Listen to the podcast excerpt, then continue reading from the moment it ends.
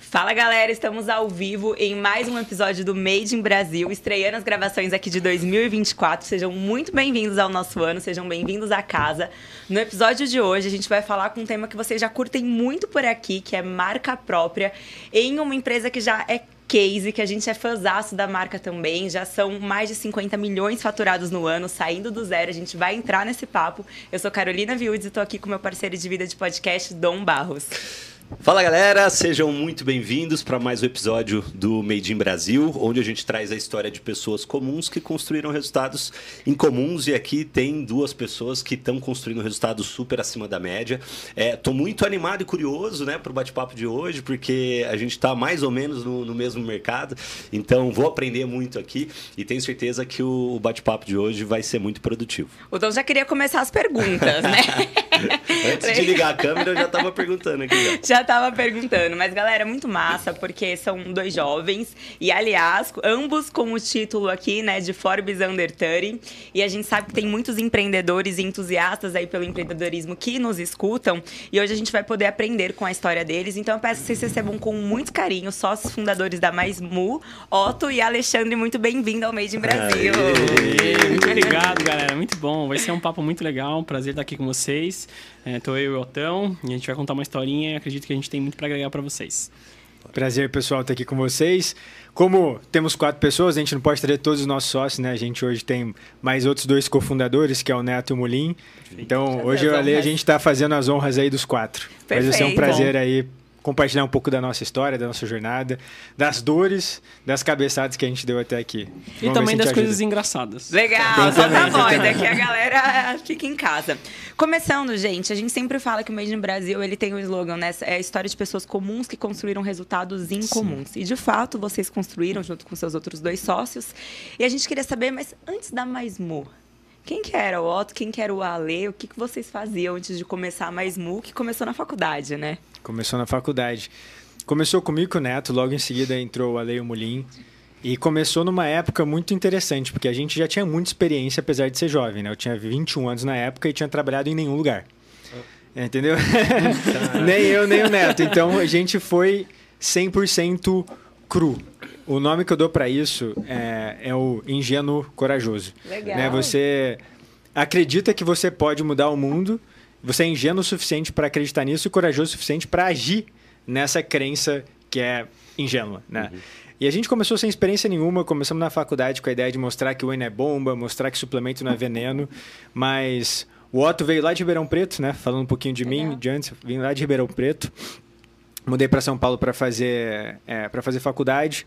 Acabei empreendendo no meio da faculdade. Finalizei o curso, né? Tem alguns empreendedores que não finalizam. Eu e o Neto a gente finalizou o curso. e pô, tô aqui há nove anos nessa empreitada. Sou casado com a Belle, minha esposa, e recém pai do Martim aí que fez seis meses ontem. Legal. Então esse é o Otto, depois a gente entra mais na Mais Mu aí. Perfeito. Deixa o senhor Capela se apresentar. Vou, vou, falar uma coisa pra vocês que é muito legal, assim, acho que vocês perceberam que o perfil do Otto já clicaram mais, né? Sempre a gente, embora a gente como empreendedor sempre foi ali fazendo tudo junto, né? Os, os, quatro sócios, principalmente do projeto que iniciou ali com ele com, com o Neto. Mas é muito legal falar pra vocês o seguinte, eu sempre gosto de falar que eu sou extremamente ambicioso. Eu acho que eu só conheci essa pessoa e o Neto por ser uma pessoa com política de ser ousado. Legal. Por quê? É Porque verdade. eu tava fazendo faculdade também, fez FGV, você falou isso? Não sei se é, FGV. FGV. FGV. E eu tava fazendo FEI administração tá. também. É, e eu já estava com alguma experiência de mercado, porque eu já tinha trabalhado, já tinha trabalhado com carteira assinada, né? Mas em, em não tinha outros empregos, assim, vendedor, uma coisa vendedor. mais, um jeitão mais comercial, mas coisa pequena. É, coisa de é, um buffet, essas coisas de você tá ali o seu comercial, né? Normal. Uhum. E eu fui fazer estágio na Siemens. Então eu já tinha um estágio de uma área totalmente de healthcare, né? Tipo, tá. que era a área de, de vender equipamento médico, era mais um comercialzão, tava ali fazendo estágio de, de vendas na área de vendas, fazendo suporte aos vendedores, que eu também tenho esse jeitão sempre de falar, ser simpático, etc. É, e aí eu já comecei a perceber que aquilo não ia ser para mim, porque eu queria ter um negócio, né? Meu, queria fazer um negócio meu. Puxei muito meu pai, que sempre teve tentou, assim, decolar. Conseguiu algumas vezes, mas sempre puxei aquele, aquele perfil mais comercialzão. É, e aí eu abri uma loja de suplementos nas minha, na sala de casa. Porque você sabe que dá para fazer e-commerce é, no próprio endereço, né? E o que, que eu fazia? Que você que eu tava falando dos bastidores, né? Eu comprava os suplementos no... É... Estados Unidos? Não, não, não. Comprava. Tinha aquela época de trazer, que era É, mais fácil, né? é. Mas eu comprava no centro da cidade, no distribuidor, e fiz um site e revendia por um preço mais baixo do que os grandes players, né? Pra tentar E chamar você atenção. fazia tudo, empacotava, mandava, era tudo. Tudo, tudo, tudo, tudo. Era tudo na sala de casa. empreendedor Isso, né? eu comprava, eu pegava os pedidos durante que tinha assim no, no dia, né? Eu ia pra faculdade, saía da faculdade, passava lá, comprava, é, ia pro estágio, aí embalava no outro dia eu já soltava, entendeu? Então tinha esse fluxo. E aí, só pra resumir, depois como que eu cheguei ali, como é que eu conheci o Otto, eu tava um dia treinando, não sou grande como ele, tá, gente? Mas eu gosto de treinar, né? É, e aí um amigo meu falou assim, pô, tem uns caras lá que estão fazendo um projeto na faculdade, são amigos da, da minha namorada, não me lembro mais ou menos como que ele falou, mas foi um- uma puta abertura de porta, né? Acho que do jeito que você é ousadão, assim, meio ambicioso, né? Você deveria procurar. Eu cheguei em casa, dei um procurar, mandei e-mail lá pro Otto, pra Mais Mu, né? O Otto respondeu e, putz, meu, foi uma das melhores conversas que eu tive na minha vida. A gente marcou umas 5, 6 horas de conversa lá no Shopping Bourbon. E aí a gente vai trocar ideia aqui, esse é o E Alesão. aí a Mais Mu já existia. Quando existia. o Ale chegou até você e É. como que surgiu a Mais Mu na Como que- faculdade, né? Como surgiu a ideia da Mais Mu? Cara, perfeito. Eu, eu vou começar lá de trás, tá? Tá. Porque eu acho que tudo vem de um problema, né? Acho que o empreendedor, ele tem, tem dois tipos de empreendedor. Tem empreendedor que quer resolver um problema que ele sofre, que é o nosso tipo. Então, eu sofri com isso. E tem um empreendedor que viu uma oportunidade de mercado e quer resolver aquele, aquele problema, mas com uma visão mais financeira, estratégica e não necessariamente para resolver uma dor pessoal. Então, no meu caso, no caso da Mais Mu como um todo, foi para resolver uma dor mais pessoal, tá? Tá. Eu comecei a treinar com acho que uns 15 anos de idade, comecei a tomar whey. Não funcionou tanto como funcionou pro Ale e pro Dom, mas, mas eu era ainda mais magrinho, né? Eu era ainda mais magrinho. Ele teve uma época boladinha lá no final de 2014. Agora, eu lembro. calma, gente, eu ele tá lembro. na paternidade, né? Agora ele faz uma calistenia lá, vive em déficit calórico. É, mas, enfim, daí eu comecei a tomar suplemento, minha mãe viu lá, comprei, comecei a treinar, comprei meu pote de whey, não sei o que e tal. Minha mãe chegou em casa, viu aquele pote e falou: O que, que esse pote pra cavalo tá fazendo em casa? Isso aqui é bomba. Eu tava falando pra É vocês. né? droga. É, me- meus pais eles são artistas, então eles têm uma, uma sacada, assim, eles leem o ambiente muito bem. Minha mãe, pote pra cavalo. Toda vez que eu falo isso, as pessoas imediatamente imaginam exatamente o que eu tô falando. Aquele pote gigante, né, que não fazia muito sentido. E daí comecei a sentir que tinha um problema ali. Eu tava comprando uma proteína derivada do leite, minha mãe achava que eu tava tomando esteroide anabolizante, né? E eu claramente não estava, né? E, pô, passam-se cinco anos, seis anos, cinco anos mais ou menos, eu entrei na faculdade, mudei para São Paulo, continuei treinando, continuei suplementando e fui morar na Dinamarca. É, lá em Copenhague. Ele é chique mesmo. É. Não dá, não dá Não pra é só competir. impressão, não galera. dá pra competir, De fato, galera. ele é chique. Você tá achando que ele é chique, você tá certo.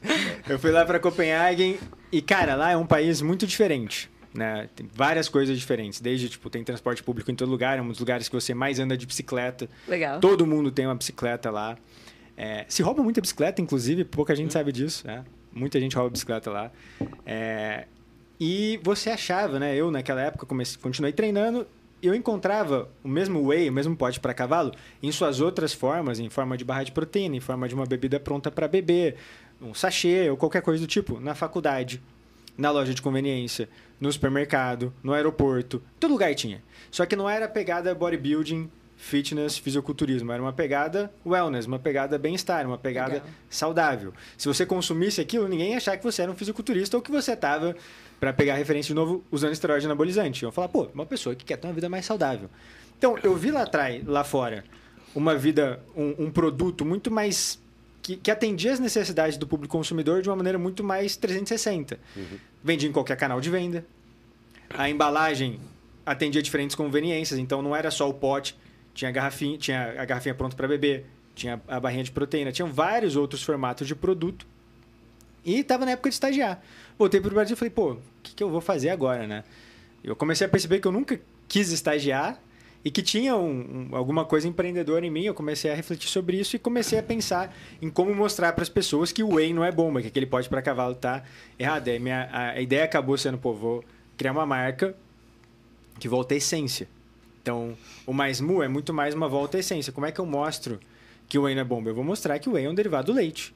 Porque daí as pessoas não vão ter preconceito. Uhum. Ela não tem preconceito com queijo, mussarela Uhum. ou com leite, né? Não tem. Por quê? Porque elas conhecem queijo, elas fazem associação. O whey elas não conheciam, elas faziam outras associações. Então eu falei, pô, se a gente fizer isso, acho que vai dar certo. Daí veio o nome mais mu, que era menos Monster, Power, Black 3D Plus, mais mu, a essência, né? Então a ideia era muito Legal. essa. E comecei a pensar mais nisso, azul e tal. E daí eu, conversando com os amigos, falei com muita gente nessa época, é, um amigo falou, pô, você tem que falar com o Neto.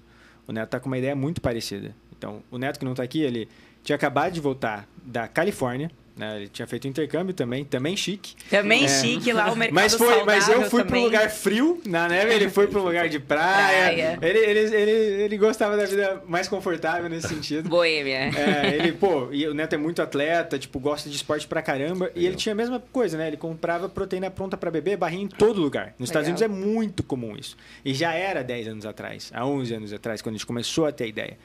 E ele tava pensando a mesma coisa. E, e o foco do Neto era mais na praticidade. Como é que eu faço um produto mais parecido com os que consumia lá na Califórnia, que você consumia em qualquer lugar? E a gente começou a conversar. Eu acabei trazendo um pouco, vou mostrar que o Eno é bomba, ele trouxe mais a pegada da praticidade. E a gente começou. Daí, pô, montamos identidade visual, a gente colocou no começo, quando a gente decidiu que a gente ia empreender, né, colocamos 15 mil reais cada um para montar a identidade visual e comprar o primeiro lote de produto, né? Só que daí teve que desenvolver o primeiro lote de produto.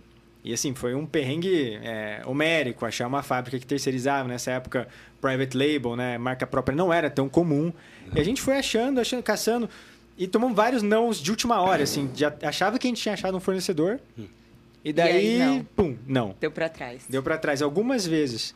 E daí nisso a gente conheceu o Mulim, que era um conhecido, né, nosso, mas a gente conversou com ele de novo, que era nutricionista, já tinha mais experiência, ele já nos ajudou nas primeiras formulações. A gente acabou encontrando um parceiro que está com a gente até hoje, há quase 10 anos, e lançamos nossos primeiros produtos, que foram as garrafinhas e o pote de 450 gramas. E daí, Legal. mais ou menos alguns meses depois, quando a gente começou a vender, a gente encontrou alguns problemas de logística, de é, como é que a gente agora embala, como é que a gente faz tudo isso, e daí o Ale apareceu.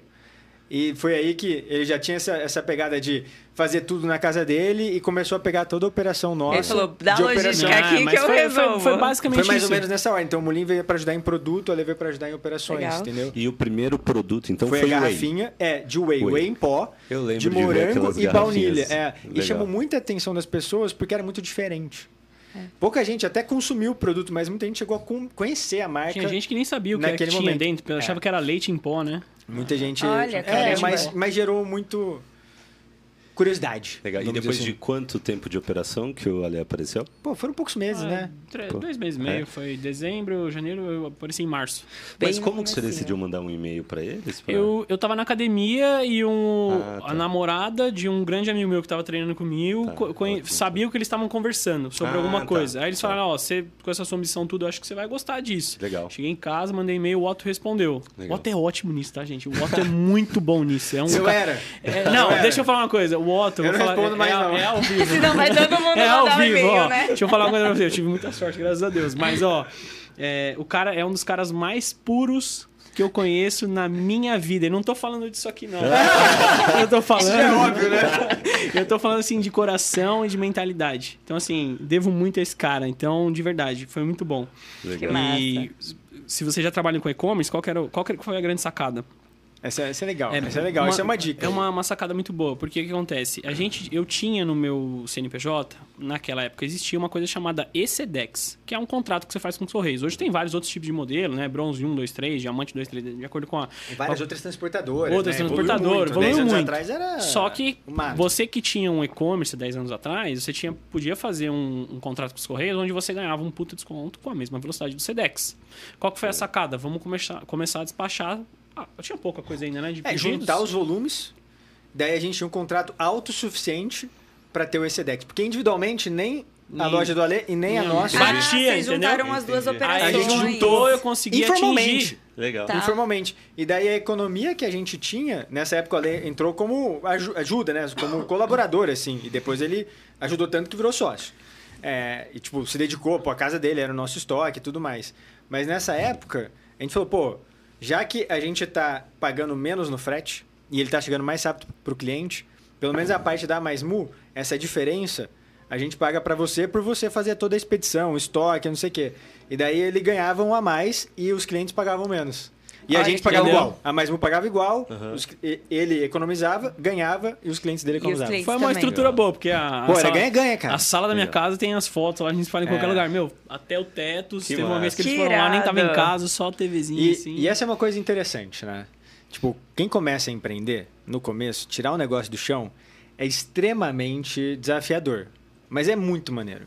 Né? É- traz muito. Tipo, eu brinco que você se sente um gênio e um idiota num espaço de tempo curtíssimo. Essa É, é e numa intensidade altíssima. Então você fala, pô, não, a gente vai ser o próximo Facebook. E depois você fala, cara, meus amigos estão ganhando dinheiro, eu tô aqui Eu tô gastando. Tô me ferrando, exatamente. Então você você fica nesse vai e vem. Só que você, você vive muito verdadeiramente isso. E daí você vai encontrando o product market fit, você vai conseguindo escalar o negócio. Mas também com o tempo as coisas vão ficando mais operacionais. Você vai começando a ter que reduzir risco. É, no começo, basicamente, tudo que importa é se funciona ou não funciona. Não importa se por que funciona, como funciona. Uhum. Ah, Ale, deu jeito naquele problema? Dei. Não quero nem saber como. Você resolveu? Resolveu. Tá dentro da lei, Próximo. tá, não gastou muito dinheiro, tá tudo certo, beleza. Pô, você começa a crescer. Pô, como você fez? Pô, mas desse jeito não pode, cara. Desse jeito tá contra. Mas e é- começa a ficar mais, Antes, mais antes da gente é. entrar nessa fase mais de amadurecimento da, da Uhum. marca, é, eu queria saber como que foi ou como foram as primeiras vendas. Depois que, a partir do momento que vocês é, colocaram a máquina para girar e, e anunciaram, como é que foi? Cê- Vocês começaram com e-commerce próprio Foi. ou vocês foram para ponto físico? Foi e-commerce próprio. Fa- Falar da plataformazinha pequena, do É. site, influenciador e do primeiro pedidão que veio do Marché lá, o Mundo É. Verde. Bom, eu vou falar umas coisas aí, você, complementa também, mas eu que lembro. é top, eu acho top. Eu lembro muito de. Pô, a gente tinha contratado um designer que ia fazer toda a identidade visual, e daí, pô, ah, faz o site também, deve fazer o site, daí faz uma loja. Tipo, designer não faz loja, né? e E quando a gente pô, começa começou- a empreender, a gente acha que monta no PowerPoint um É, site, mas né? daí começou, a- começou a demorar. Eu falei, cara, quer saber? É, Google, como é que monta uma loja online? Pô, abri uma loja ali, era uma loja do UOL. É uma plataforma, na época, eu não sei como tá hoje, mas na época era, uma- era muito simples. Daí eu mesmo, eu, eu fazia as imagens no PowerPoint, baixava em PNG, pum, botava ali, eu escrevi o copy Tá brincando. e, pô, virou uma loja. Eu testei ali, deu certo. Pô, Cara, em um dia tava no ar. Ah, é, De novo, era bem rudimentar, mas em um dia ficou no ar e funcionou. E daí a gente começou a falar pro público da sala, fizemos uma festinha de lançamento do produto, Pro, amigos, então, para próximos. amigos. Só que assim, a gente falou com muita gente na época de desenvolvimento do produto. Então a gente. Tem muita gente que não fala a ideia com medo das outras pessoas copiarem. Uhum. A gente falava a ideia para todo mundo. E falava e perguntava o que, que achava e não sei o quê, e todo mundo queria ajudar. Legal. E daí quando a gente. Isso tudo era depois da aula ou antes da aula, né? A gente tinha aula na faculdade que a gente fez. A aula era meio tudo picado, né? O calendário nessa época que a gente tava. Então tinha dia que tinha aula de manhã, tinha dia que tinha aula à tarde, tinha dia que tinha aula de manhã e à tarde, tinha dia que tinha aula, sei lá, duas aulas no dia, uma de manhã e outra à tarde. Era tudo picado. E a gente falou, pô, vamos ficar aqui e trabalhar aqui nos tempos livres que a gente tem. E nesses tempos livres que a gente tinha, a gente falava com as pessoas no centro acadêmico, no diretório acadêmico da faculdade. Conhecemos muita gente. Uma das pessoas que a gente acabou conhecendo foi o dono da lanchonete da faculdade. É, e foi assim, uma pessoa que a gente chegou para conversar, falando, pô, a gente está empreendendo, estamos montando um negócio aqui, você topa bater um papo? Ele chegou para a gente e falou, vocês querem fazer um TCC, um projeto de faculdade, ou vocês estão realmente empreendendo? A gente falou, não, a gente está empreendendo. Tá bom, então senta aquaqui. Porque pensa, o cara é dono da lanchonete da faculdade, que tá lá não sei quantos anos, o tanto de gente querendo fazer trabalho de faculdade Toda que encheu o saco né? dele. É. Daí ele falou, não, pera, daí ele falou, não, vocês querem empreender? E ele foi o nosso primeiro cliente, PJ. Ah, tá? ele comprou Então, ele colocar. começou a vender na GV, começou a vender na SPM, começou a vender na Casper, que era a mesma rede de lanchonetes que tinha. Até hoje a gente vende nessas faculdades. Ele adesivou o micro-ondas. É, a gente adesivou o micro-ondas também do DA, e daí toda vez, isso é interessante, né? É, começou as marmitas fitness. Tipo, tinha uma galera da faculdade que começou a querer comer melhor e levava a própria comida. Só que não tinha onde esquentar. A gente falou com o pessoal do DA e falou, pô, é, tem como a gente botar uns micro-ondas aqui? A gente paga o micro-ondas, a gente adesiva com a nossa marca. E daí todo mundo que quiser, que for mais fitness, vai ter contato com o nosso a branding, com a nossa, com a nossa comunicação. Eu falei, não, beleza. Fizemos, colocamos, gastamos, sei lá, mil reais com- nos dois micro-ondas já adesivados. E todo mundo começou a conhecer mais da marca também. É uma, é uma história boa essa. Cara, Que irado, assim. Foi E gastando um pouco. É, e um supermarket num público muito legal, Assertivo, é. assertivo. E que, e que fala muito, que quer viver muito isso. Então, a ideia ela foi se expandindo no primeiro momento nessa base de amigos e colegas de faculdade e esse ecossistema universitário. Mas estagnou, tá? Nos primeiros meses a gente vendia, a gente começou a operar em maio de 2015, foi a primeira venda. É, e até dezembro de 2015 a gente vendeu no total 50 mil reais. Então, era entre 5 e 10 mil reais todo mês. Tá. Né? A gente não tirava nada, não tinha salário. A gente demorou muito tempo, inclusive, para ter salário. É, a gente, graças a Deus, tinha uma condição, nossa família permitia isso. Mas esse dinheiro era todo reinvestido no negócio. E daí, no segundo ano, a gente começou a, a ouvir o feedback dos clientes, a melhorar o produto, a fazer pequenas modificações no sabor e lançamos também a nossa proteína isolada, que muita gente queria uma proteína isolada, na época só tinha concentrada. E a gente entrou no mundo verde.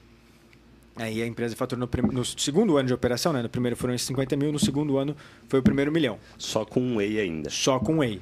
Legal. E nesse mesmo Legal. momento, Um a gente começou a fazer mais o trabalho de redes sociais com, com um pouco mais de é, intenção. Né? A gente sempre publicou no Instagram e tal, mas a gente começou a fazer permuta. Pô, a permuta tá dando certo.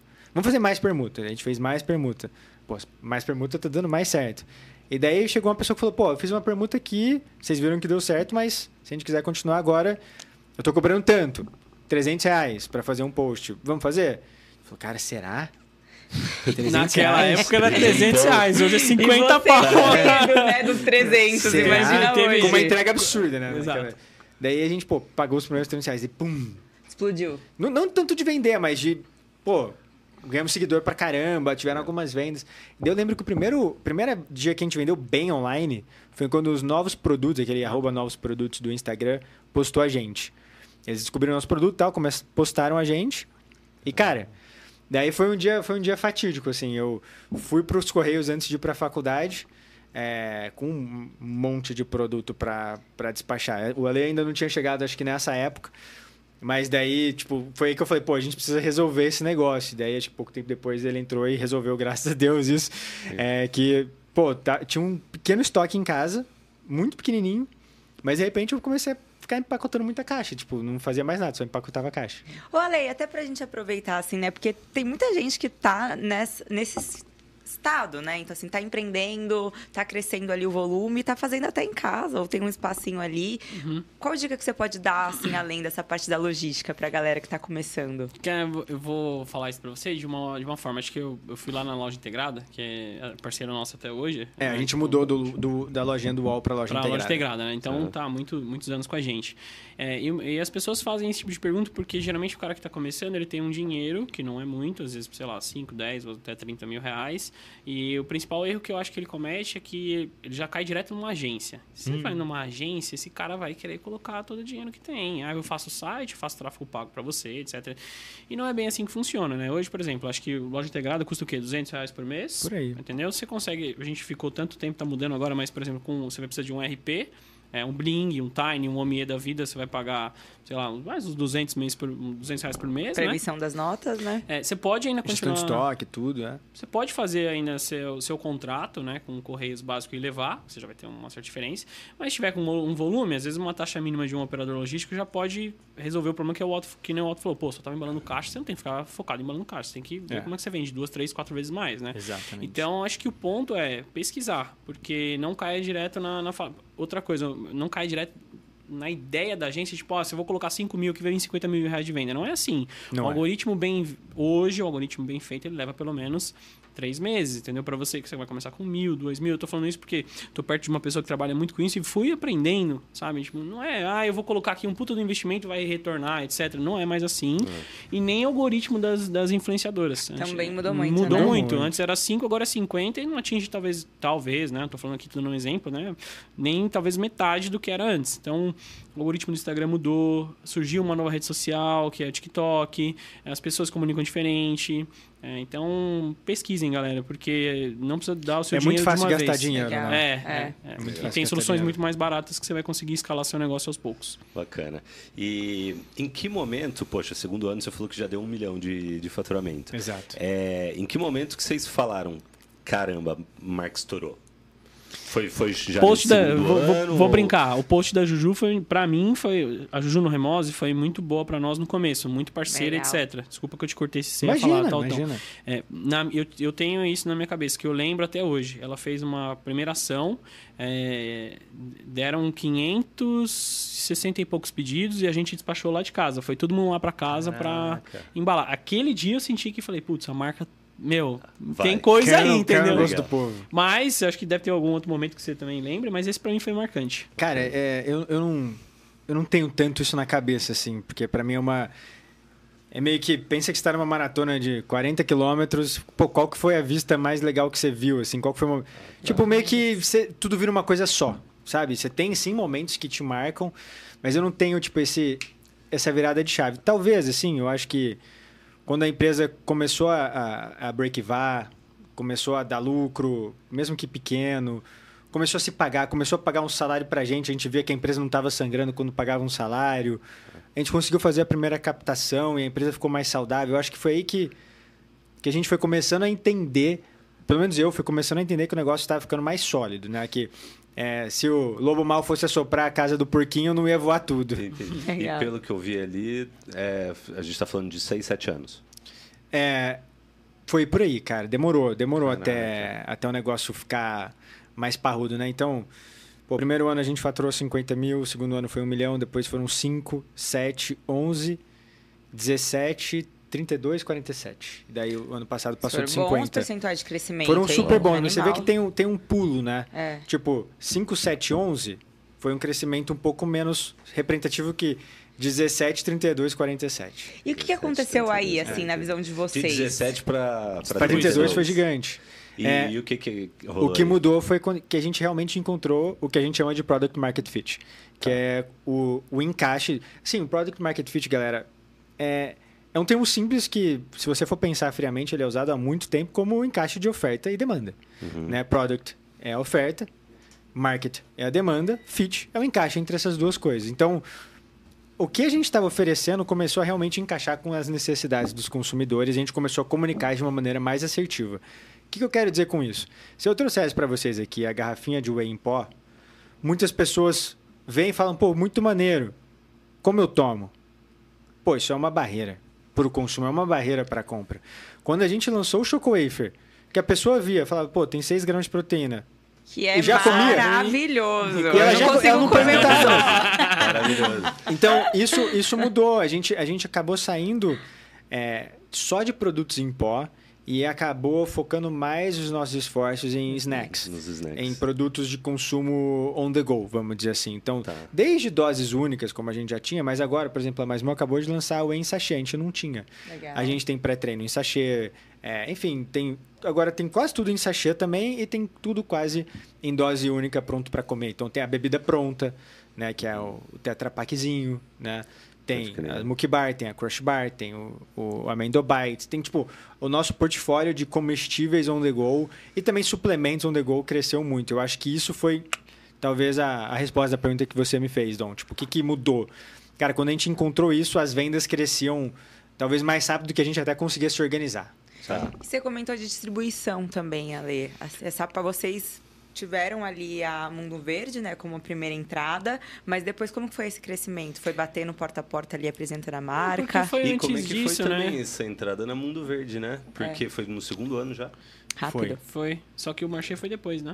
É, cara, eu lembro O- de três clientes grandes que, Marché, que marcaram. Mundo Verde e... E a Drogaria Guatemi. e- Exato. É, eu lembro que nessa época a gente não tinha um time de vendas. Tá. Todo mundo Éramos meio nós, que. éramos nós. É, éramos nós. pô, eu lembro de ir numa reunião com a Drogaria Guatemi, tipo, sem saber o que eu ia falar, assim, tipo, pô, oi, eu sou o Otto da Mais Música.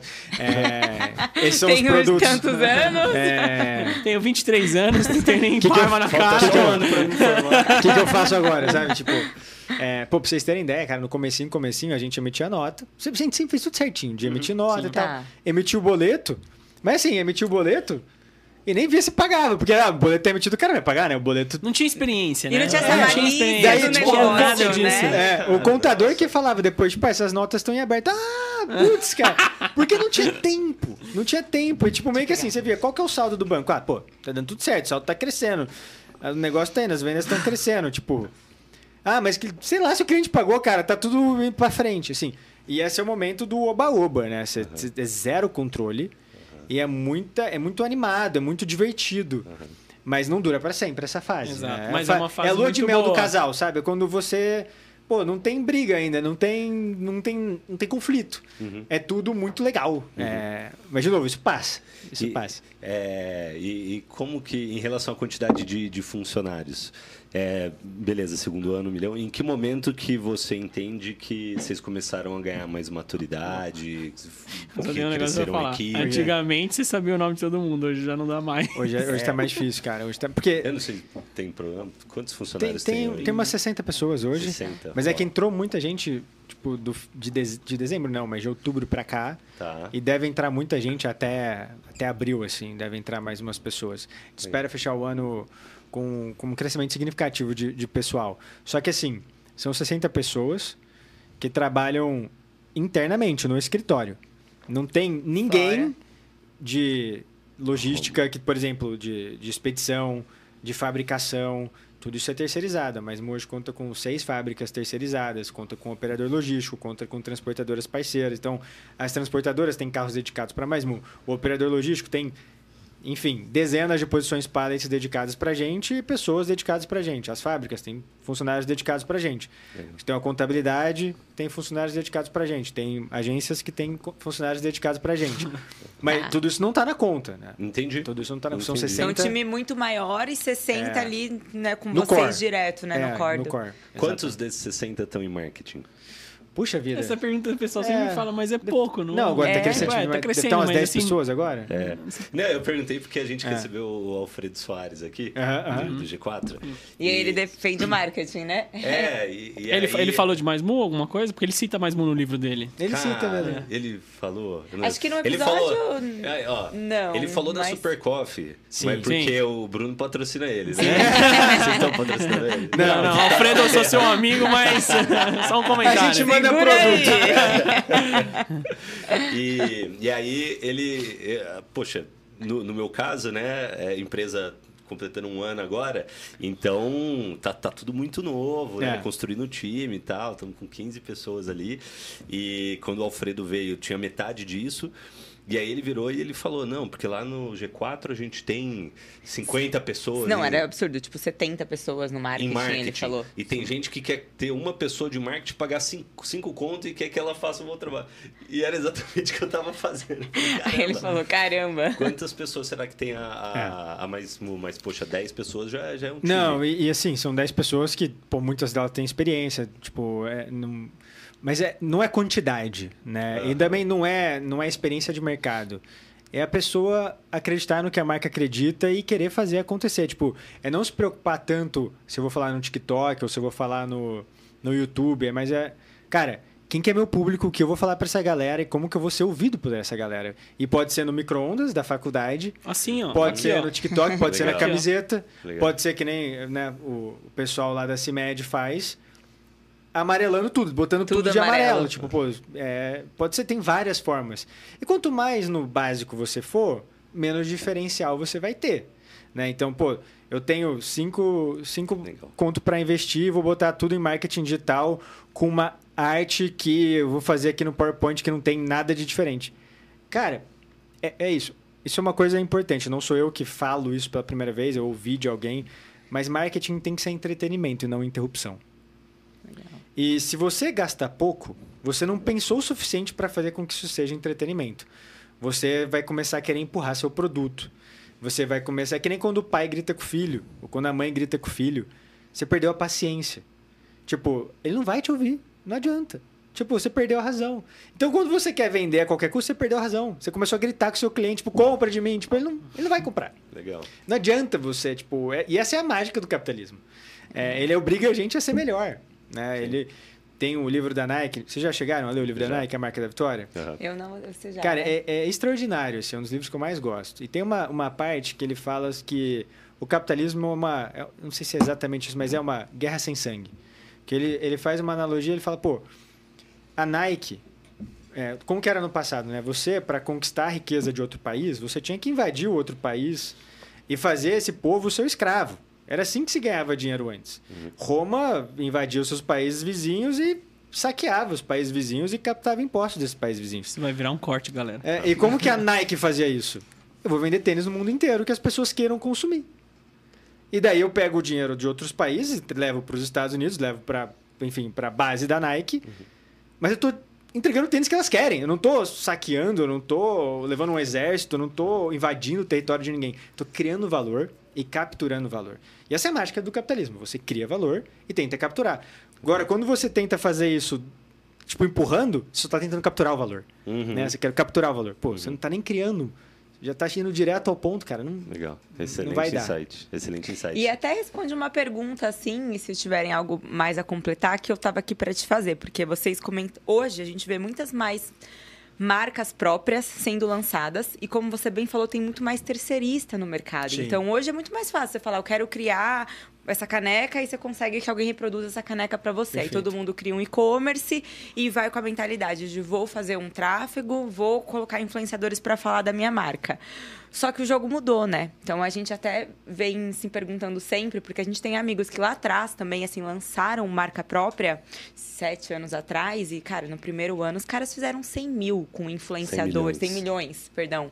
Com influenciadores. Mas hoje Sabe é aquela outro marca? jogo. Hoje não é mais assim. Care? Sim, sim, é do. É, do Will. Do Will. É, É. é, Vocês irmãozão conhecem? meu lá de Campinas. É, eu conheci ele, é um brotherzão. E, Aham. e a gente recebeu ele também e, e você comentou, né? Hoje as coisas já não são mais como eram Sim, né, sim, em relação a tráfego, em relação a influenciadores, sim. principalmente. Ele, ele ficou Ele top pegou. assim, né? Ele pegou. Ele, É. ele- ele pegou esse hype. Cara, né, ele- de ele. Surfou bem aonde, entendeu o que ele tá É, e a fazendo. gente recebeu esses dias também o da Creamy, né? O Luiz da, da Gabriel. Gabriel. que esse é o Gabriel e o Luiz da Creamy. E ele também falou lá atrás, eu surfei a onda dos influenciadores. E é legal a gente comentar isso, porque as pessoas lançam uma marca e aí elas se frustram, às vezes, quando elas É. vão com, negociar com os influenciadores e trazer. E tá muito mais caro E mesmo. por quê, né? É, Porque o que, o que mais Legal. vale é a atenção das pessoas.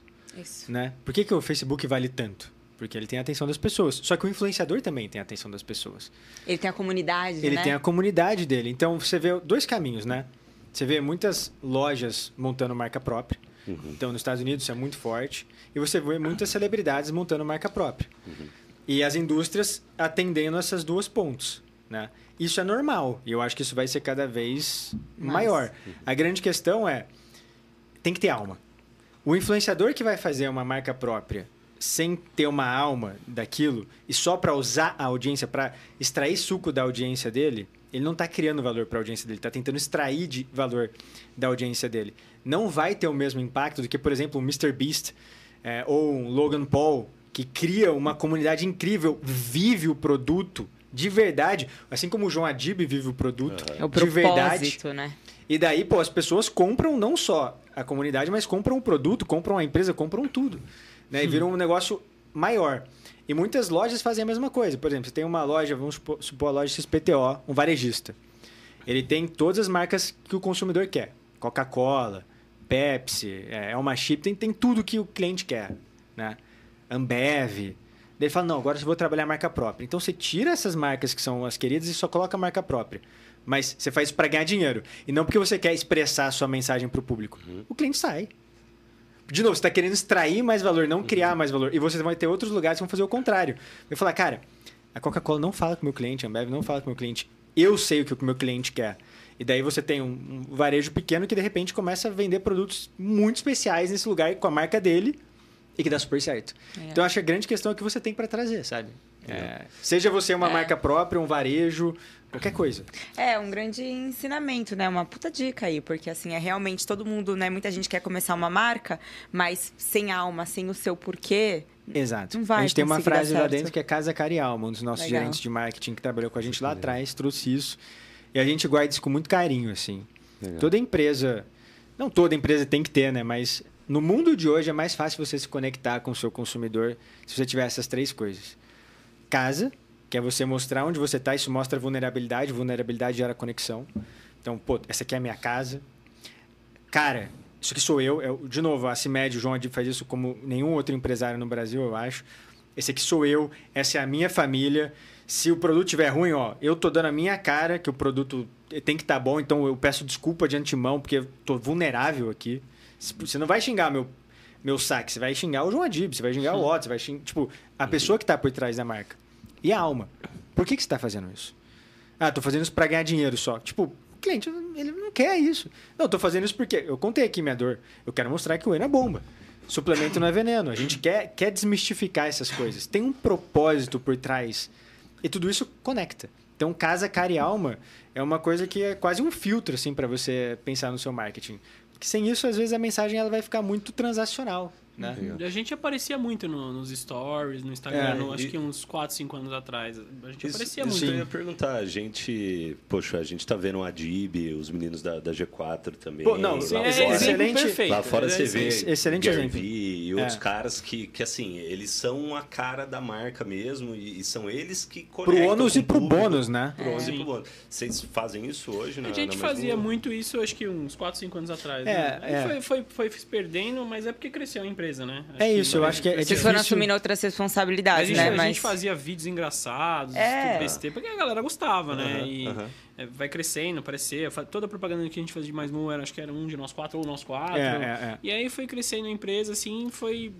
Como que eu posso chamar isso? Foi tendo um roteiro mais É, foi, foi né? profissionalizando né? um pouco mais. E Exato. tem fases. Então, por exemplo, teve uma fase que a gente botou uma agência para fazer tudo. Tá. Perdeu a alma. É. Perdeu a cara.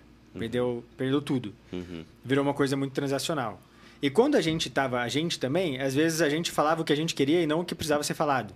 Às vezes era só divertido e engraçado, porque a gente estava vendo uma coisa muito é, entusiasmante, mas não necessariamente deixava claro o que estava sendo proposto ali para o cliente. Eu acho que a gente está caminhando para uma fase de ganhar um pouco mais de equilíbrio nessas coisas. Então, quando que vai ser o Otto, quando que vai ser o Ale, o Neto, o Molin que vai falar, quando vão ser os nossos é, é, embaixadores que vão falar, quando que a gente vai falar junto, quando legal. que vai ser um post mais esteticamente bonito, quando vai ser uma promoção mais, mais legal. Então, é, é saber mais quando comunicar o quê. Eu acabo, enfim, recentemente comecei a postar mais no meu Instagram próprio, o Ale também começou a postar um pouco mais no Instagram dele, a Mais Mu eventualmente faz posts collabs com a gente, mas ainda eu acho que pra gente às vezes não parece trabalho, sabe? A gente sente uhum. que tá então, pegando fogo na empresa, não, pera de fazer um é, videozinho. É isso, isso tá errado, tá? A gente tá errado. Tem muito valor em criar narrativa. É, tem muito valor em, em, criar uma comunidade. Mas também fazer isso ao mesmo tempo que você está organizando uma empresa que está crescendo no ritmo acelerado, que é precisa de governança. É, é um gera pouco angustiante. Entendido. Gera mal entendido e gera culpa, né? Você É, fala, putz, cara, eu tô. Eu tô numa fase dessa, eu tô há um mês quase sem postar. Uhum. Porque, tipo, eu não tô conseguindo dar atenção, porque eu tô resolvendo outros BOs que eu falo, não, cara, não, eu não vou conseguir agora.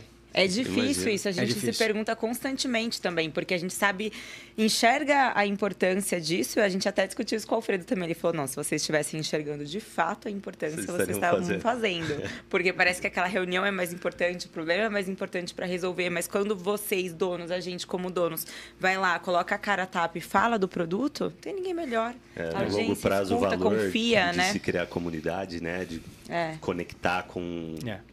com a base é... E sabe o que, que é isso? Tipo, o celular que a gente tem, esse momento aqui, independente do canal que for distribuído, é a televisão de vocês, é a nossa televisão. Antes, o custo para você ter isso era absurdo, era impossível. Tinham 10 canais de televisão, sei lá, 50 canais de rádio no Brasil. E ou você pagava para ter a atenção das pessoas nesses canais, ou você não tinha um negócio grande. Hoje, não é mais assim. Então, hoje você faz um vídeo muito maneiro, você viraliza no TikTok. E você tem audiência que, às vezes, um ator da Globo não teve. Exato. Tem, tem influenciadores que tem. Pô, de novo, pega o exemplo do Mr. Beast nos Estados Unidos, Logan Paul. É, o que eles estão fazendo, uma, às vezes uma PepsiCo e uma Coca-Cola não consegue fazer. É verdade. É, e é uma pessoa. Só que é uma pessoa que tem um canal de televisão no bolso dela. É óbvio que ele vai ter time, ele vai ter staff, tem um monte de coisa. Não é só uma pessoa a mais, é uma empresa. Mas é isso, ele tem a distribuição de conteúdo e a atenção das pessoas, né? Animal. Ô, Otto e, e Ale, é, muitas marcas, né? Principalmente agora a gente está vendo surgir uma quantidade surreal de novas marcas, né? É, agora, a gente sabe que no final das contas, uh, menos de, de 10% delas acabam prosperando e Sim. acabam dando certo, né? É, o que, que vocês acreditam que foram os principais fatores que fizeram com que a MaisMu é, conseguisse se é, prosperar e se destacar no mercado?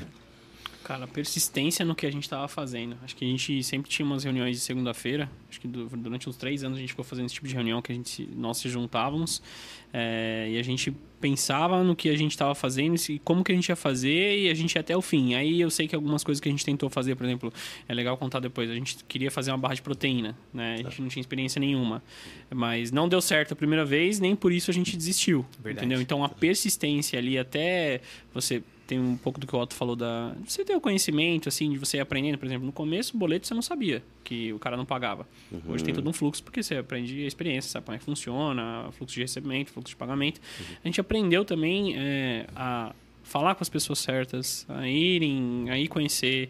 Não deu certo, a gente tenta de novo de uma outra forma, entendeu? Então, assim, acho que eu falando seria a persistência no que a gente estava fazendo. Ah, deu errado, deixa pra lá. Não, ou vai ou vai, tinha solução. Uhum. Eu lembro que eu ia falar, pedir pro Otto falar uma coisa que assim. O Otto conta uma historinha que é a seguinte: primeiro a gente fez é, proteína, depois a gente colocou proteína nos produtos, é, depois, depois a gente chegou lá no Checo Wafer, etc. Mas para chegar nesse processo, a gente teve um aprendizado. Porque teve uma hora que só proteína não estava dando o resultado financeiro que a gente é. Uhum. É, a gente parou, a gente desistiu? Não, a gente foi achando outros lançamentos. A gente fez um cappuccino que foi top. É. Entendeu? Depois a gente chegou em outros produtos, mas se a gente tivesse falado, não, não, vamos ficar só em proteína, não, é, não teria dado certo, entendeu? Eu acho que é evolução constante, assim. Eu acho que é você não se contentar, né? Que nem o Ale falou, é, é você persistir, mas é você aceitar a sua ignorância e buscar o conhecimento que você precisa para chegar na nova fase. E essa é uma coisa muito verdadeira. Uma empresa, assim como um ser humano ou qualquer organismo vivo, ele tem fases. Então, pô, Martim, meu filho que tem seis meses, ele está aprendendo a engatinhar agora, está aprendendo a sentar agora. Com 15 anos, tipo, sentar e engatinhar é sucesso para ele hoje, certo? Aprender é. a comer é sucesso para ele hoje. Com 15 anos, sentar e. Eh, não é sucesso, cara. Isso aí é o mínimo necessário para ele, né? Uhum. Se viver. viver. em sociedade, assim. Uhum. Aprender a comer, enfim. Agora, na empresa é a mesma coisa. Numa fase da empresa, o que, o que faz você vencer naquele momento não necessariamente é o que vai fazer você vencer na próxima fase, igual videogame. Com o chefão ficando mais, mais difícil. E se você tentar a mesma estratégia em momentos diferentes, você vai começar a falhar. Você vai tentar, vai ter que adaptar a sua estratégia, óbvio, com mantendo os princípios, os valores da empresa, a missão da empresa, a visão da empresa, mas evoluir de fases e mudando as suas estratégias, as suas táticas, a sua execução. Então, vão ter muitas horas que você vai bater a cabeça na parede e vai ter que melhorar. Um exemplo prático disso, porque isso aqui foi um pouco abstrato, né? A gente lançou um produto antes de criar uma empresa. A gente criou a empresa, tá? O CNPJ certinho, mas o que a gente fez no começo da MaisMu foi lançar o produto garrafinha com proteína e o produto pote com proteína de 450 gramas com a embalagem da, da vaquinha aquilo não era uma empresa de fato. Tipo, de novo, uhum. tinha um CNPJ, mas não Entendi. era um business, um negócio, era um produto. Para você transformar um produto em uma empresa, é, é um processo de você pensar em processo, gente, cultura, estratégia. Para você transformar uma empresa numa empresa ágil, bem adaptada, é outro fluxo. Para você transformar uma empresa num numa comunidade com clientes fiéis, com mais de 800 investidores, como é o caso da Maismo, é outro jogo. Para você atrair investidores tipo grandes de fora, é outro jogo. Então, por exemplo, hoje a Maismo tem que ter um nível de governança, né, de report para os seus né? investidores, que é, é, muito mais chato do que era antes. Tem que ter auditoria todo ano. Mas sem auditoria todo ano, eu não conquisto a confiança dos investidores. Se antes eu não tivesse as vendas que eu tive, eu não conquistaria outras coisas. Enfim, são, são, são, são fases. Se você trava em uma, você trava para sempre.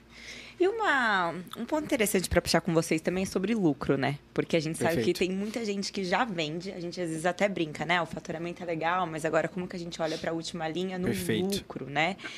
E o que, que vocês tiveram assim de maiores aprendizados? O que, que vocês mudaram na empresa ou mudaram Puxa em vida. vocês mesmo, assim, sabe? Para é boa. conseguir fazer a empresa dar Eu, lucro. eu até ia perguntar também isso, se esse processo é aonde por anos vocês não tiveram lucro ou não foi É isso uma mesmo. empresa super lucrativa, é, isso foi planejado ou isso rolou? Cara, isso é uma ótima Porque pergunta. assim, tem, tem muita gente que pergunta mesmo hoje, porque a gente escuta falar de business que escalam super rápido, que se tornam unicórnios e tal, sem dar lucro. E tá tudo bem porque faz parte do plano. E às vezes isso até acelera o crescimento da empresa. Uhum. né? Normalmente ela, tem um aporte, né? É, ela, ela, ela fomenta mais crescimento ao invés de estar preocupado ali com margem e tal. É, agora, tem empresas não. Tem empresas que desde o começo ali dos primeiros meses já estão buscando lucro. Como que foi essa questão para vocês? Ó, Então, só vamos falar uma coisa que Óbvio. eu quero falar, que é o seguinte, é, galera, tenham uma boa contabilidade. Sério, tenham uma boa contabilidade. Eu, Ale, o Otto talvez não, mas eu, Ale, aprendi a ler uma DRE com a nossa contabilidade. Tipo, eu li do zero. Então é muito importante, porque você, pelo menos a nossa contabilidade faz uma DRE muito boa. Você tem lá as Legal. receitas, depois você tem o custo, você vê o lucro em valor, você vê o lucro em percentual, você vê o lucro líquido, depois você vê uma coisa que eu acho fantástica deles é os custos por cento de custo comercial, operações, etc. Assim, e a visualização é muito importante. E o, o Otto é um cara que enche o saco do tipo assim, vamos olhar isso, não a DRE, mas, por exemplo, vamos olhar as coisas em gráfico, a evolução, como é que era antes, quanto que evoluiu. Então, assim, tenha uma boa contabilidade, galera. É muito importante. E Legal. acho que só um insight do seu antes de passar a bola, Otto, é como empreendedor também, pra gente evoluir. Porque eu, por exemplo, Não, sempre fui a pessoa do comercial. E até que eu escutei dos meus sócios. Falta uma coisa pra você evoluir. É legal o quanto você olha pro mercado. Mas começa a tomar decisão olhando DRE também. É, é isso. muito e importante. aí te, É muito importante. te muda, né? Total. Cara, tem uma frase do. Eu, eu não lembro se é. Acho que não é do Warren Buffett, mas é. Acho que é do Investidor Inteligente, né? O, o livro lá. Legal. Fala: o mercado de capitais, a bolsa de valores, é como se fosse no curto prazo uma ferramenta de votação, onde tipo, você dá uma nota, você dá uma nota, você dá uma nota, dá uma nota. E aí cada um dá a nota que quer, certo? E no longo prazo é uma balança. O peso é o peso que tem, não é a nota que eu quero dar. Então, no longo prazo, os negócios eles vão ser avaliados por um valor justo. Eles tendem a ser avaliados pela balança e não pela nota que as pessoas dão. Tá? Então, acho que isso, isso é falando um pouco sobre a questão de lucratividade. Tipo assim, no longo prazo, é, você tem um, um limite para testar a sua credibilidade. Quando uma empresa consegue captar dando muito prejuízo, é porque ela tem credibilidade com os investidores. Essa credibilidade pode vir do plano, pode vir do track record dos, dos investidores, pode vir do colateral que eles têm, pode vir de, sei lá, Da base de clientes. Exato, Né? de, de várias coisas, né? Então, eu acho que isso é importante as pessoas terem em mente. No caso da Mais Mu, a gente nunca foi uma empresa extremamente lucrativa em termos de lucro líquido, tá? De margem líquida. A gente sempre teve uma margem bruta, porém, a gente sempre teve uma margem bruta muito boa. É, o que eu posso dizer é muito boa, flutuando ali, já considerando os custos logísticos, etc., na ordem de 40%. Então, você tem a receita líquida, não a bruta, a líquida, menos os custos, a gente está falando ali de uma margem no que sobra de 40% da receita líquida. Muito bom. Isso. Depois disso vão ver todas as despesas, tá? E daí, normalmente, no caso, mas por muitos anos não sobrou nada. Mas se você abre uma DRE de uma Nestlé, de uma Danone, de uma Ambev, você vai ver uma margem bruta, de novo, a, rece- a receita líquida menos os custos e custos logísticos, etc., na faixa de 40%. Tiveram momentos que a gente flutuou para baixo, 30, 30 e pouco, e momentos que a gente flutuou para cima, 40, 40 e pouco. O que a gente considera sucesso para o nosso mercado de bens de consumo, e isso é uma coisa específica na nossa visão, vão ter diferentes interpretações, é uma margem bruta acima de 40%, é uma margem bruta muito legal. Abaixo de 30, ela já é muito perigosa, né?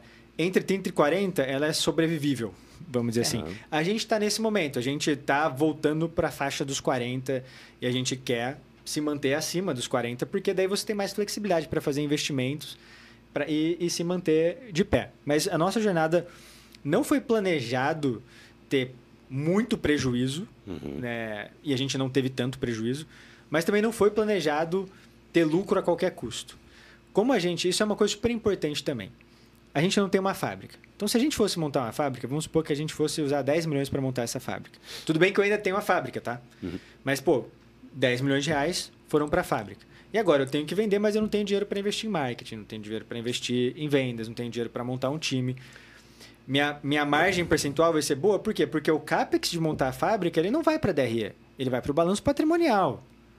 Então tem muita empresa também que dá lucro, mas que consumiu muito caixa para montar uma operação, seja uma fábrica, alguma coisa. Não tem nada de errado com isso. Uhum. No nosso caso, a gente nunca usou muito dinheiro. Porque a gente Tá. nunca montou um ativo grande. O que, que a gente fez? Pô, tudo era investido, só que isso é considerado uma despesa na contabilidade, em marketing, em vendas, coisas que aparecem na DRE e não necessariamente no balanço. Entendi. E coisas que prejudicam o lucro líquido daquele período, daquele exercício. Mas que no longo prazo valor. geram um ativo intangível que é o valor da marca. Então a gente acredita nisso. É óbvio que de tempo em tempo a gente vai tateando para ver se a nossa hipótese está correta. Então a gente, pô, vamos tentar ser mais rentável esse período agora? Daí a gente consegue. Tem meses que a gente não consegue, tem meses que a gente consegue. Por que conseguiu? Por que não conseguiu? Isso é um evento pontual, é um evento recorrente. E vamos traçando o caminho a partir daí. A estratégia da Maismu é manter uma margem de lucro minimamente saudável, mas continuar com taxas de crescimento muito boas. Só que a gente nunca quer sacrificar a nossa margem bruta, porque essa é difícil de recuperar.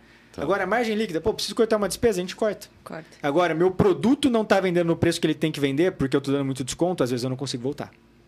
Ah, estou comprando muito caro, meu, tipo, meu produto não está vendendo no preço do mercado, daí isso já é mais difícil, porque é um problema de product market fit. Dica valiosa, né? Porque às vezes a gente escala muito na promoção, né? E depois é difícil você Às fazer. vezes não tem como voltar. É, o Às cliente ele não tá como mais voltar. disposto a pagar. Ele prefere ficar esperando comprar de outro, esperar uma promoção, É. do que novamente comprar pelo seu preço cheio, né? Exato. Agora, decidir investir mais no marketing, fazer ações para você crescer mais rápido, é uma decisão. Você pode, uma hora, fechar um pouco dessa torneira. Exato. E a mesma coisa para a vida pessoal. cara. Legal. Eu acho que tudo que você puder pensar em custo variável, até você ter mais certeza para fazer Legal. um custo fixo, é, é, é melhor, assim, pô. Quanto você não sabe exatamente onde você quer morar, pô, tem seus filhos, etc. Pô, aluga a casa, Uhum. sabe? Aluga. Depois você compra com tempo. Mas, pô, não, vou comprar aqui, mas, pô, será que você, você quer ficar aqui mesmo? Será que é aqui o momento? Não sei, eu acho que eu tenho muito essa visão de trabalhar com variável porque ele é fácil de puxar o freio de mão quando precisa. Legal. Massa. É, a gente escuta bastante falar também ah, nessa questão de hoje o mercado está extremamente concorrido e cada vez mais competitivo. É, e quando a gente fala de suplementação, não sei se é porque eu estou dentro desse mercado, eu estou vivendo o dia a dia, mas parece às vezes até ser um pouco mais competitivo que os outros mercados, né? É, se bem que skincare também é, é, uma loucura, são, são né? mercados competitivos. É que eu São acho que o mercados. skincare ele é mais novo do que a suplementação. São mercados ambos competitivos, mas já tem muito peixe grande dentro da suplementação. No skincare tem menos. Tá. Suplementação fa- é, 15, 10 anos e o skincare é tipo uns 5 anos. Isso, é. Legal. Fa- Fato é, é, considerando esse cenário né, de, de tantos concorrentes, as marcas, um, um dos fatores que com certeza faz uma marca se destacar é ela ter um, um diferencial. Né? É, achei legal que você falou de- disso que vocês buscam na, na Mais Mood, casa, cara e alma. Perfeito. Agora, é, como vocês buscam ser diferente? Porque é fato que vocês são. Cara, né? essa é uma Quando eu pergunta- olho para todas as Essa é uma marcas de pergunta ideia. muito boa, Dom. É, é, é, como, como que vocês buscam por isso?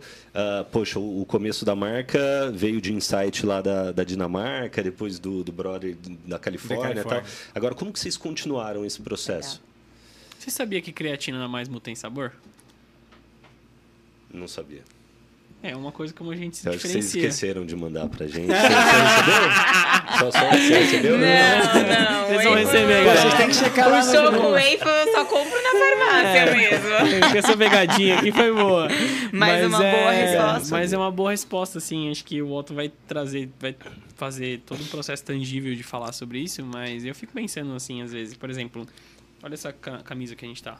Camusa. Camusa, né? Que a gente chama. Camusa. Ah, por isso que vocês falaram Camusa? agora Entendeu? É, a gente acha algum- algumas formas de se conectar com o cliente que eu acho que as outras empresas eu não sei se elas têm medo ou, se- ou, ou dificuldade. Talvez seja um pouco de vergonha também, etc. E a gente acaba fazendo. Por exemplo, a gente tem um mascote, que é a Muca, que, Que é a legal. vaca grandona. Meu, a gente leva, leva ela pra todo lugar. Da- E a gente se conecta de uma forma diferente. Outra coisa, é, depois eu acho que seria até legal você falar sobre isso, Otto, sobre. é, você fala muito sobre isso, sobre sabor de infância, né? Como é que você faz coisas assim que remetem a, a sabor de infância? Como você faz produtos gostosos sem o cara se sentir culpado que tá comendo?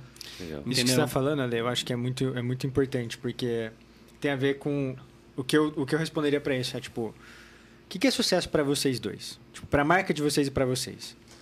É ser quem vocês realmente são, na potencialidade que vocês podem, ou ser grandes? Muito, muito, muito grandes. O que, que é melhor? Ser quem você é, Depende da- da no marca, potencial é. que você tem, na pessoa física mesmo. Tá? Você prefere, tipo, ter todos os amigos que você pode ter ou ter relações que você realmente pode ser você mesmo? Legal. Ser você mesmo. Legal. Tipo, se você, se você ama música, você adora tocar piano, mas no Brasil só vende sertanejo. Você vai tocar sertanejo ou você vai tocar piano pra quem gosta de música clássica? Uhum. Você pode tocar sertanejo, tem nada errado, mas você não vai estar se expressando eventualmente de uma forma mais natural pra você, onde você pode viver o seu potencial, saca? E eu acho que tem muita empresa, ou- e muitas pessoas, na verdade, que se confundem nesse princípio. Acham que o desafio é crescer a qualquer custo, é ser o pianista que está tocando sertanejo, porque sertanejo tem um mercado maior. Sendo que o desafio é você ser o pianista que vai agradar os ouvintes e amantes de piano. Tipo, é você conseguir ser a pessoa que as pessoas que gostam de você vão gostar. E não as pessoas que as pessoas que não gostam de você vão gostar, porque daí você não vai gostar de você. É. Sacou? E pra marca é a mesma coisa. O desafio da Mais Mu, o desafio de posicionamento de qualquer marca, é ela se expressar de forma autêntica. Então, por exemplo, você falou essa parada do sabor. Mais Mu é gostoso e saudável. Por exemplo, vamos supor que a gente vai fazer uma nova versão. A gente estava numa, numa reunião disso agora há pouco. Ah, porque dá pra colocar essa vitamina aqui? Ah, porque tem esse sabor aqui? Galera, esquece o que o mercado fala nesse, nesse momento, assim. O que, que a gente, como empresa, acredita e o que a gente acredita que tem um segmento que também acredita nisso. Então, o pianista com a galera do piano, saca? A gente acredita que produtos, por exemplo, que têm um viés nostálgico são produtos que, que vão emplacar, porque a gente tá vivendo um momento nostálgico nas nossas vidas. Galera de 30, 40 anos tá vivendo a nostalgia dos anos 80, anos 90. Verdade. Tipo, a gente acredita nisso. Ah, mas o sabor que vem dos Estados Unidos de cranberry vai vender muito porque é uma moda. Pode ser. Mas não é o que a gente quer fazer. A gente vai lançar o sabor, sei lá, cara. Tipo, não vou falar marca, mas sei lá, um sabor paçoquita. Pronto, que nem como a gente fez. A gente acredita, tipo, nessas coisas. A gente acredita que o produto tem que ser gostoso e isso é inegociável. Ah, vai ter creatina? Vai ter sabor. E vai ser muito gostosa. Ah, óbvio que vai ter opção sem sabor também para você misturar com seu shake, mas assim, a gente tem que expressar o que a gente acredita.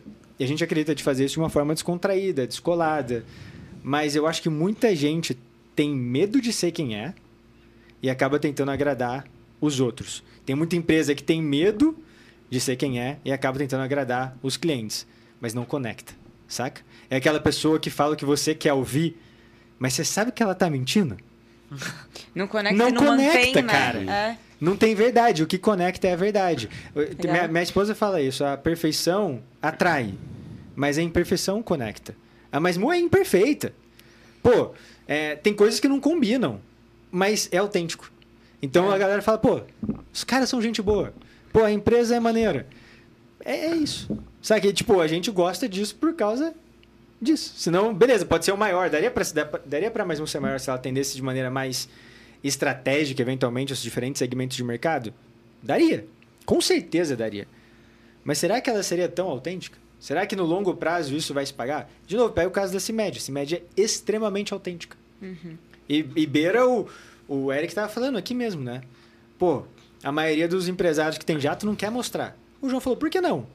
Tipo, Ele não vou ficar- mostra, né? Ele não só mostra. jato, Não tudo, é errado né? gostar de coisa boa. Não, e não só mostra, mas é isso. Ele, é o que o Eric também falou aqui, né?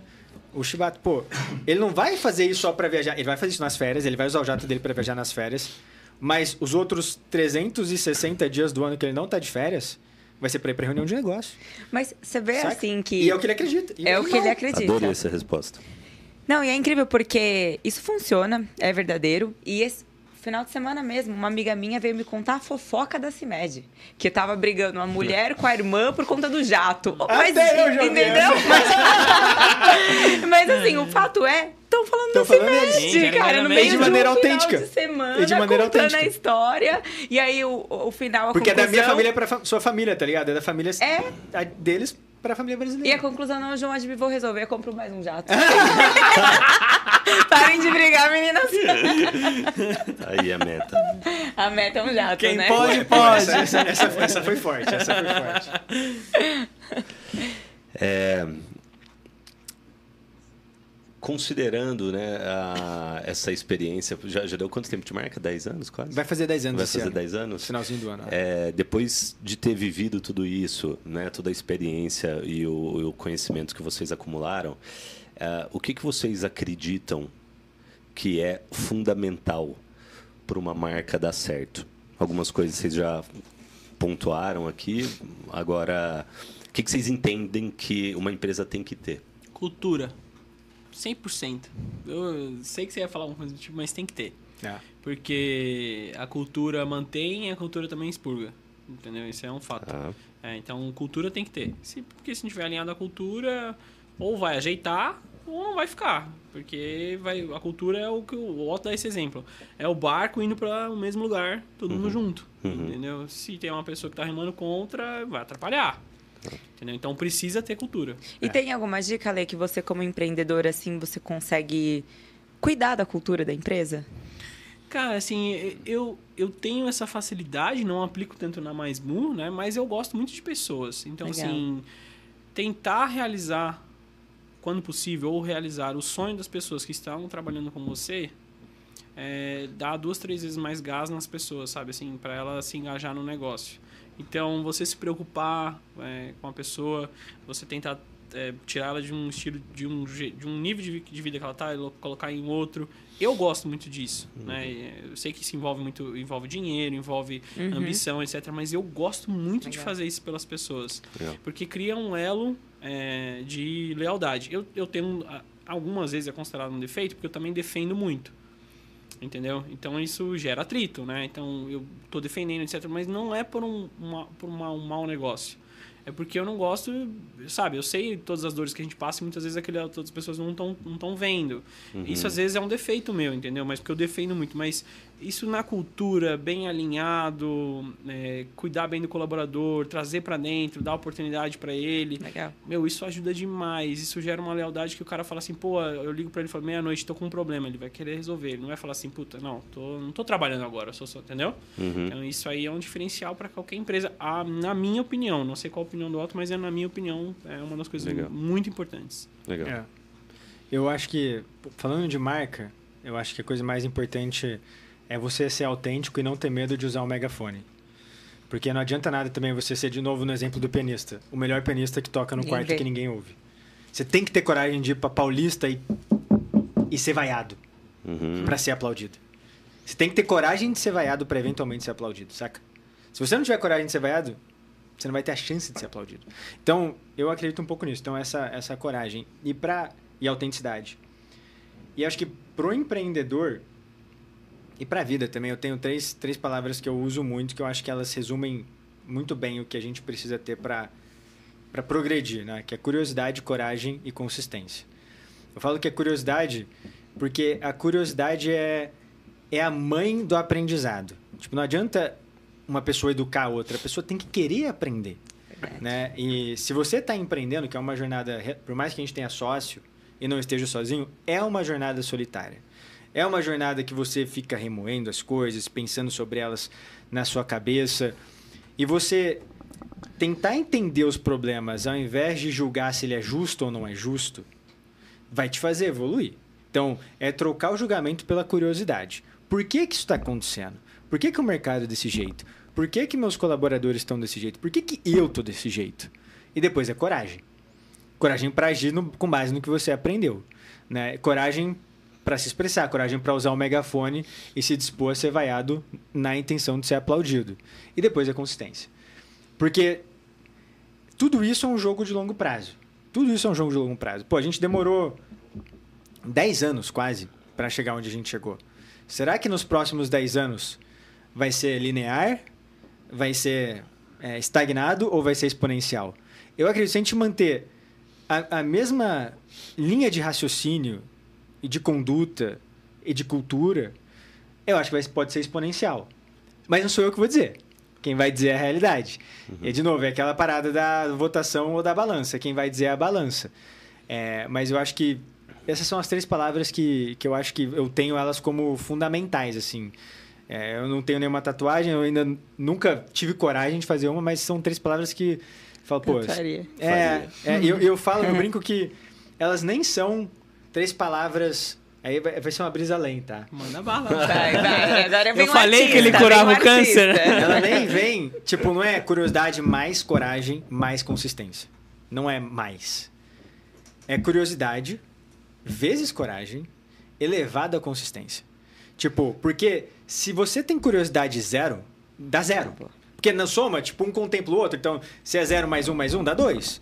Mas se é zero vezes um elevado a um, dá zero. Porque zero vezes qualquer coisa é zero. Então, se você não tem curiosidade, se você não tem coragem, zerou. E a consistência é elevada porque é o que dá a exponencialidade no negócio, sacou? Eu falei que era uma Total. viajada Não foi- maior. não né? foi uma brisa, galera. Não foi, foi bom. Deu Então, pra entender. sucesso igual curiosidade vezes coragem elevado à consistência. né? Legal. Legal, muito bom. Animal. E hoje, gente, assim, acho que a gente queria perguntar os produtos mais queridinhos aí da Mais Mu, mas antes. Pô, isso é fácil. É, é. antes eu queria que vocês contassem algum momento que foi bem difícil, assim, algum perrengue, assim, da marca. Cara. Você vai deixar pra ler começar, hein? Não, É. você não pode falar. Mas assim, da, da empresa. Teve como- algum momento que É, vocês pros pensaram empreendedores assim, se sentirem acolhidos agora, entendeu? O que tá passando aí, cara, fudeu, tô Será, quase será que a gente pode falar do. Danoninho? Do quê? Danoninho? Não pode, né? Pô, essa, essa, essa- po- Pode tentar falar de um jeito. Que não deu pra entender. Ah, É, já falou uma Artista, palavra. um jeito artista. é, isso apaga, isso não dá ao Não vivo. A É. gente um dia fez uma, uma Fez uma brincadeira. publicitária no dia do nutricionista, gente- brincando com, com o slogan de uma outra marca que, que gerou um processo pra gente. É. é, alto, que a gente conseguiu chegar num acordo, mas que deu, deu um pouco de tipo, eita. Frio na É, barriga. E processo. a galera vem com o pé no peito, né? Não, é, debaixo da porta um calhamaço assim. De pro- processo fala, pô, cara, mas a gente só brincou um pouquinho. Ah, processo, problema em produção. Produção. Se você vê é, perder produção, que aí você passa dos é, seis dígitos, né? É porque quando eu falo, sabe? é, isso, é, isso, isso é doído. Porque você ainda está aprendendo sobre o produto, é, isso impacta direto os números da empresa, isso impacta o produto não chegar no estoque, que impacta não chegar na gôndola, que afeta a meta. Entendeu? É um ciclo que afeta a meta. Então, assim, acho que isso dói. É, sei lá, acho que problemas, né? A gente não falou aqui, vou defender um pouco do que de algumas coisas que a gente tem feito, né? Tipo, problemas para você entrar em outros países, entendeu? Você acha que vai entrar de primeira, tá indo bem, depois aparece uma todo país tem uma Anvisa, igual o Brasil Tá. tem, né? Que é uma tem as suas regras. Aí você acha que vai ir, agora não foi de novo, porque faltou tal documento, porque não tá. O produto não pode, porque você tem que falar com tal pessoa, e o registro vai levar mais não sei quanto tempo, e você fala, pô, não é mais agora, vai demorar mais tempo. Para o Alê, isso cria uma cer- certa frustração, ainda falando agora de- outros países e outras coisas, né? Aham. Mas problemas também que eu me senti frustrado, que na época eu tava ali na, na área, por exemplo, é, pô, a gente tá esperando chegar não sei quantas mil unidades de um produto que a gente precisa, tá todo mundo sedento. E aí, puta, a fábrica ligou e falou que perdeu tudo, estragou. Chegou no É. estoque, tá no estoque, mas tá tudo estragado. Tipo assim, porque deu problema. Não tem vergonha de falar, é, deu um problema, Acontece. acontece. ser. Entendeu? Então, Isso pra mim é BO pro empreendedor, sabe? Você fala, puta, e agora? Como é que vai fazer? Arrasa, né? Entendeu? Então, assim, eu senti isso Tem na pele, todos nós sentimos, né? Mas são coisas que, como empreendedor, é aquilo que eu te falei. Você tem a, a consistência, a constância, a persistência. Você vai desistir da primeira? Fazer de novo, né? Então tem que ter esse DNA. Legal. Acho que. Acho que as coisas que mais me deixavam angustiado é ter que descontar duplicata. Quem já descontou duplicata sabe o que é pedalar. pedalar pagamento e, e recebimento. Cara, isso é angustiante. Porque a empresa tá, tá no zero a zero, daí você tem contas a receber que tá gordo, mas o contas a pagar chegou antes que o contas a receber. E você precisa Cara. pegar um pouquinho do contas a receber para para pagar o contas a pagar e, e o negócio vai, daí você tem um momento de paz, de repente vem uma Bum. outra onda e pum. Então isso é angustiante. Isso fez com que a gente buscasse ter um pouco mais de saúde financeira. Foi quando a gente fez as captações. E cara, isso traz uma paz absurda E traz um foco também absurdo, porque senão você fica só apagando incêndio. Então, eu acho que as coisas que mais me traziam ansiedade eram nos primeiros anos essa questão de da saúde financeira do negócio. Não depende, isso, isso é importante. Ah, mas essa, o Otto tá falando isso porque a mais não dava muito lucro. Não depende de lucro, isso é fluxo de caixa. Empresa que cresce muito tem que crescer muito estoque. E cresce o estoque mais rápido que as vendas, mais rápido Você viu que como recebe. ele tá acelerado já, né? É, porque tá vindo, né? É, mais rápido que recebe. Cara, você pode ter uma margem de lucro muito boa. Se ela for extraordinária, você passa por isso tranquilo. Mas se ela for muito boa, ainda assim você vai sofrer com caixa. E isso é uma coisa que o empreendedor tem que entender e não adianta, cara. Você não vai aprender isso, eu acho, né, na faculdade de administração. Caixa e competência. Competência é quando você comprou o iPhone. Caixa é quando bate a parcela do cartão para você pagar. Então, o que vai fazer a empresa parar de respirar, morrer, é quando você tem que pagar o negócio. Porque chegou ali, tem que pagar ou vai pagar juros, e o juros sobe muito rápido. Então, não é, no- normalmente quando você faz DRE, você faz DRE por competência, às vezes você vê, pô, deu lucro.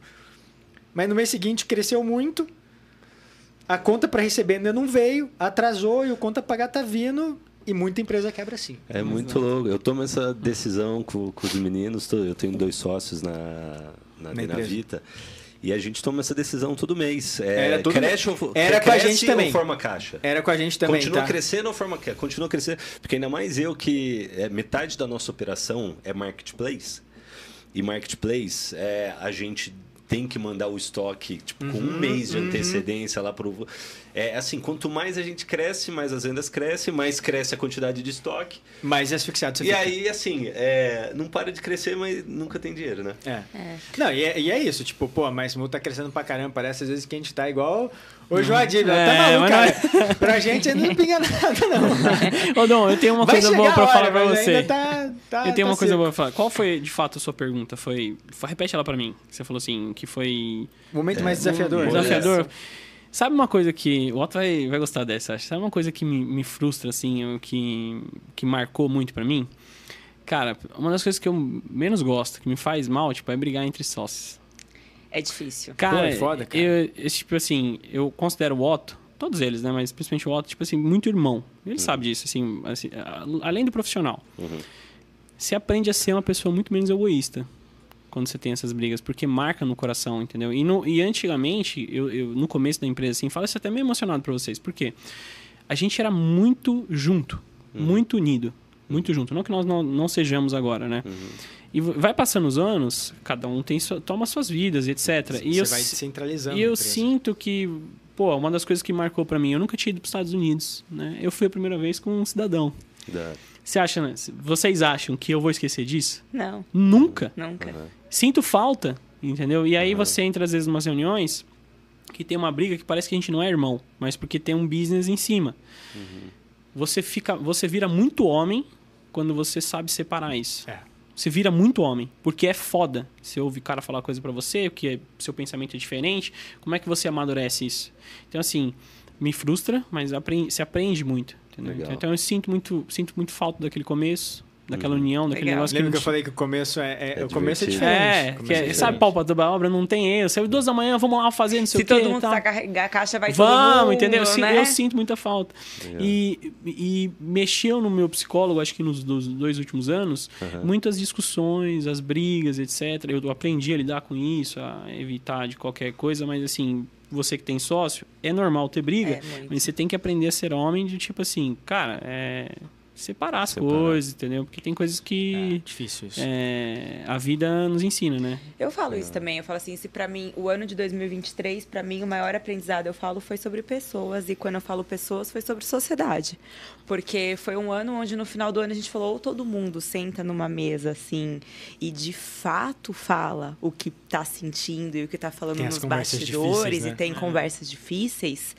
Ou é triste ver que é uma marca dando certo, mas cada um olhando seu umbigo, sabe? É difícil. E então essas conversas são difíceis, necessárias, a gente amadurece. E fluxo de caixa, acho que todo empreendedor aí realmente, de fato, é um problema, né? Porque crescer também Você é precisa de difícil, dinheiro, você é precisa difícil, de grana, custa custa caro. caro. mais rápido, mais caro, É. né? E a gente, né, pouco ansioso, né? Nossa, a gente fica o dia inteiro perguntando como que a gente vai ficar milionário, É, bilionário o dia inteiro. Semana que vem, semana que vem, se possível. difícil. normal. É normal, É mas normal. é- A gente falou, vamos jantar hoje sem falar de trabalho? Não, Não dá. tem como. Não tem Não, como. dia dos namorados. Não tem como. Dia dos namorados, Vocês me vocês falou. piram isso, pô. Va- vamos, hoje, sem trabalho? Vamos. Sentou ali, tipo, acho que não deu 15 minutos, cara. Olha, tem aquilo lá, daquilo lá, eu sei como é que é. É. Mas legal, gente. Bom, junto com os produtos queridinhos da Mais Moon, a gente tem uma pergunta pessoal aqui, que é a pergunta final da casa. Muito massa o papo com vocês, obrigada. Obrigado Que vocês. a gente sempre traz no Made in Brasil a história de pessoas comuns que construíram resultados incomuns. E a gente falou muito da MaisMu, né? Então, quanto a MaisMu é, hoje é uma empresa mesmo que se destaca, mas os empreendedores aqui, Otto e Alê, o que, que vocês têm de diferente que fazem vocês, como homem, como empreendedores, e aí os negócios por trás darem certo? O Ali até começou, né, a puxar, falou da, da persistência, né? É, Agora, a- além de, de, de persistência, assim, o que, que é uma Que que o qualidade Ale tem de você diferente? acredita que você poderia emprestar né, para outros empreendedores que estão buscando resultado? Eu tenho uma energia infinita. Tem mesmo. Eu não aceito a derrota. Eu não aceito. Rock Balboa, Eu sabe? não aceito a derrota. Pra você me derrubar, eu vou cair. Mas pra você me apagar e acabar comigo, eu tenho que parar de respirar. E aí vai ser, eu vou nascer de novo com outra vida. Mas assim, é uma eu não vou morrer. Você viu, né? é uma energia infinita. Eu não, não para mim não tem hora. Eu sou uma pessoa abnegada. é, eu vou treinar, eu não pa- eu não conto, eu paro pela dor. é, sempre indo mais e assim, pra você me derrubar, você- é, é impossível. Vamos apostar uma corrida, eu posso falhar na primeira, eu vou tentar de novo, de novo, de novo, de novo. Eu quero estar no topo. Eu não quero estar de nariz em pé. Mas eu quero alcançar o que eu quero. Por quê? Porque eu tenho a certeza, infelizmente, que eu só tenho uma vida. E o tempo está passando. O tempo é meu inimigo. verdade. então eu acredito muito nisso. Eu não desisto fácil. Se eu quero fazer um projeto, eu vou atrás. Não tem tempo ruim. O cara quer me ligar pra falar de business, pra mim é 24 horas. Por que, que eu tenho que ter horário pra dormir? Eu vou dormir depois. Eu quero realizar. Então eu tenho uma energia infinita. Por quê? Porque eu vim de baixo. Eu não tinha. Entendeu? Então eu, eu quero ter mais. E eu não quero fazer mal pra ninguém pra ter mais. Mas eu quero ter. Eu quero ter esse sonho. E eu sou muito ligado aos meus pais. Eu vi os meus pais não terem. Então eu quero dar pra eles. Porque o maior ativo. Uma pessoa perguntou assim pra mim: Olha, qual é o maior presente que seu pai te deu até hoje? Educação. Eu entro em qualquer lugar, eu respeito o que as pessoas estão falando, eu fico quieto, eu não gosto de injustiça, mas o maior ativo, o maior presente que meu pai me deu foi educação. Entendeu? Eu sei qual que é o momento de falar, eu fico quieto, eu nunca quero, se eu- mesmo se eu posso ter o dinheiro que for, é, eu não vou, não quero jogar na sua cara isso. Eu só quero ter, eu quero conquistar. Então eu tenho uma energia infinita. Você quer falar de business comigo? É 24 horas. Como é que a gente vai crescer? Como é que a gente vai alcançar? Eu não desisto. É pela dor e pelo resultado. Animal, animal. Ali, Muito bom. Ele tem, tem energia infinita mesmo. É ele que puxa na hora que deu um. Ele tem. É rock balboa. Não é sobre quando você aguenta bater, quando você Aguenta apanha e Continua continua em frente. Esses dias eu acho que foi algum story seus, alguma palestra que eu vi que você tava entrando já na, fazendo flexão. né? Lógico, lógico. Eu já quebrei ali o gelo da galera. A galera falou, vamos botar todo mundo pra fazer flexão. É isso aí. Eu vi esse É, foi foi bom. bom, foi bom. Cara, tentando responder.Essa eu acho difícil. É... Da gente é mais difícil, né? É, Mas eu acho que a minha, a minha maior contribuição é. Acho que é uma mistura de criatividade com visão de cima. Assim, tipo, eu consigo. Eu acredito que eu consiga sintetizar bem as coisas e, e- e ver um pouco mais de cima, sem, eu espero isso, né? é, perder a confiança das pessoas. Tipo, com, com. Eu tendo a ser bastante vulnerável. Se eu aprendo alguma coisa nova, tipo, pessoal, eu falo pro, meus, pro time, eu falo pros meus sócios, falo pra minha esposa, tipo, eu não tenho muito essa, essa vergonha. Eu sou uma pessoa que, que gosta de ficar falando muito, tipo, à toa. Mas se eu tenho alguma coisa pra dizer que eu acho que vai ajudar os outros, eu gosto muito de falar e, e compartilhar, eu acho que eu faço muito com o coração. Daí, se eu tenho ideias legais e, e contribuo com isso, eu acho que é o que vai fazendo a empresa confiar em mim. E acho que é por isso que eu, dos sócios, acabei me tornando CEO. Não fui eu que falei, ah, você é o CEO. Foi tipo, cara, eu acho que é você. Eu falei, então tá bom, obrigado. Então confia em mim, eu vou tentar fazer o meu melhor aqui. Legal. Que acho que é legal. um pouco isso. Animal. Qual que é o seu produto preferido da Mais Um? Wafer Cooks. Choco Wafer o seu? É, cara, não tem como fugir do Choco Wafer, assim, mas eu acho que é, é o Choco Wafer talvez de baunilha, cara, sabia? É. Eu É. prefiro de cookies tem uns pedacinhos. Tem uns pedacinhos, assim, mas eu É, acho que o- Um negócio diferente. Choco Wafer, tanto emocionalmente, assim, como pela história da Mais Mu, como pelo sabor incrível, é o produto é, favorito. Assim, mas eu, eu gosto muito do esquenta também, cara. Eu, eu vou falar um negócio só que a gente não falou, porque eu sempre falo isso, né? É. Choco Wafer Central Park, né? Ah, é, então eu tenho que falar pra vocês, galera. Tipo, eu tenho A esse, energia do Olê vai acabar quando? Eu tenho esse. Vai duplicar. Não eu tenho, acaba. não, acaba, duplicar. Eu tenho um sonho. Rapidamente, já falei isso em vários lugares, mas falo pra vocês que é o seguinte: nós temos o Choco Wafer. O Choco Wafer é um produto que a gente tem um amor, um carinho enorme. E eu gostaria que, eu quero, e vou fazer o seguinte: eu quero que o Choco Wafer seja vendido em alguma loja em frente ao Central Park. Ah, que massa. É isso. Eu tenho uma conexão com Nova York surreal. Pra mim, lá é que os sonhos se realizam. Legal. E é um motivador você ter aquele lugar, aquele feeling, aquelas pessoas, o topo.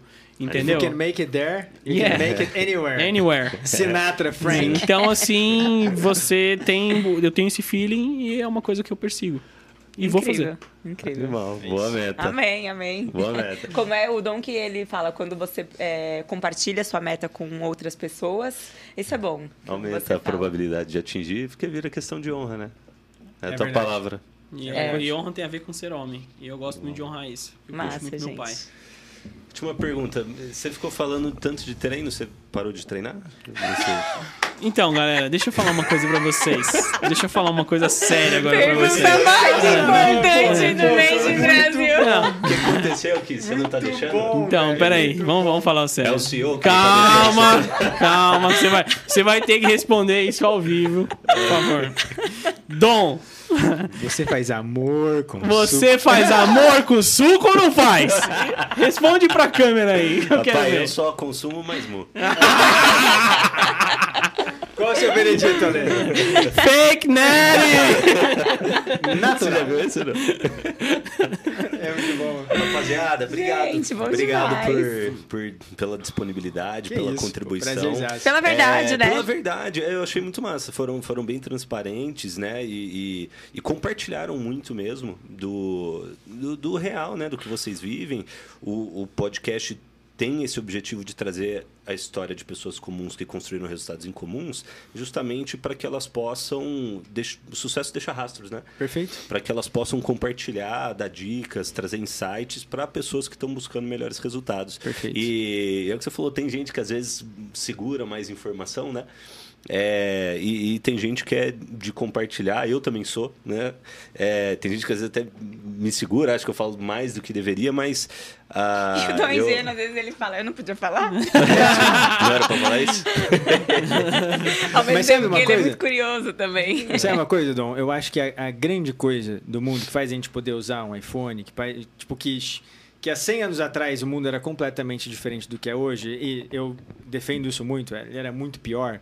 Há 200 anos atrás a gente tinha escravidão é, legal, tipo, era juridicamente correto você ter, tipo assim, o mundo evoluiu muito, tem muito para evoluir, mas evoluiu demais.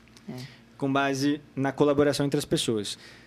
A colaboração, e não é a obrigação das pessoas colaborarem, é a colaboração genuína das pessoas. E essa colaboração acontece quando tem confiança. Eu falo muito isso, tipo, a cola social que faz as coisas acontecerem é a confiança. Verdade. E se você não é transparente, se você coloca uma capa, você não gera essa confiança. E é o que um político tem, né? Não os dois políticos que hoje porque os dois são muito vulneráveis, tanto Lula quanto o Bolsonaro são muito vulneráveis. Mas historicamente os políticos que, que a gente tem, eles colocam uma máscara e falam de um jeito, tipo, não passa o quê? Confiança.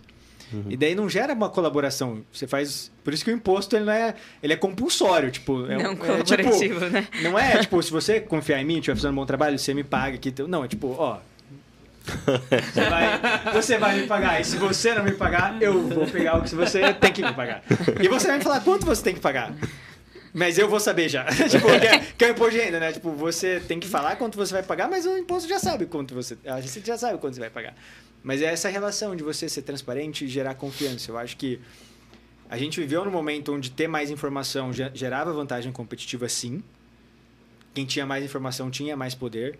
Mas eu acho que hoje mudou completamente. E quem tem mais a confiança dos outros E quem gera mais colaboração, na verdade, tem vantagem competitiva. Não vantagem competitiva para extrair valor, mas para ter uma vida mais maneira. É verdade. Legal. Muito bom. Incrível, gente. Agradecer vocês, pedir para vocês deixarem as redes pessoais, já que vocês estão compartilhando conteúdo, e da Mais Mu também. Boa. O pessoal você comer você vai começar wafer. dessa vez, Otão. É, bom, da Maismu é arroba Maismu, M-A-I-S-M-U, ou seja, Maismu por extenso, escrito por extenso. E o meu Instagram é arroba Otto Guarnieri, Otto com dois T's.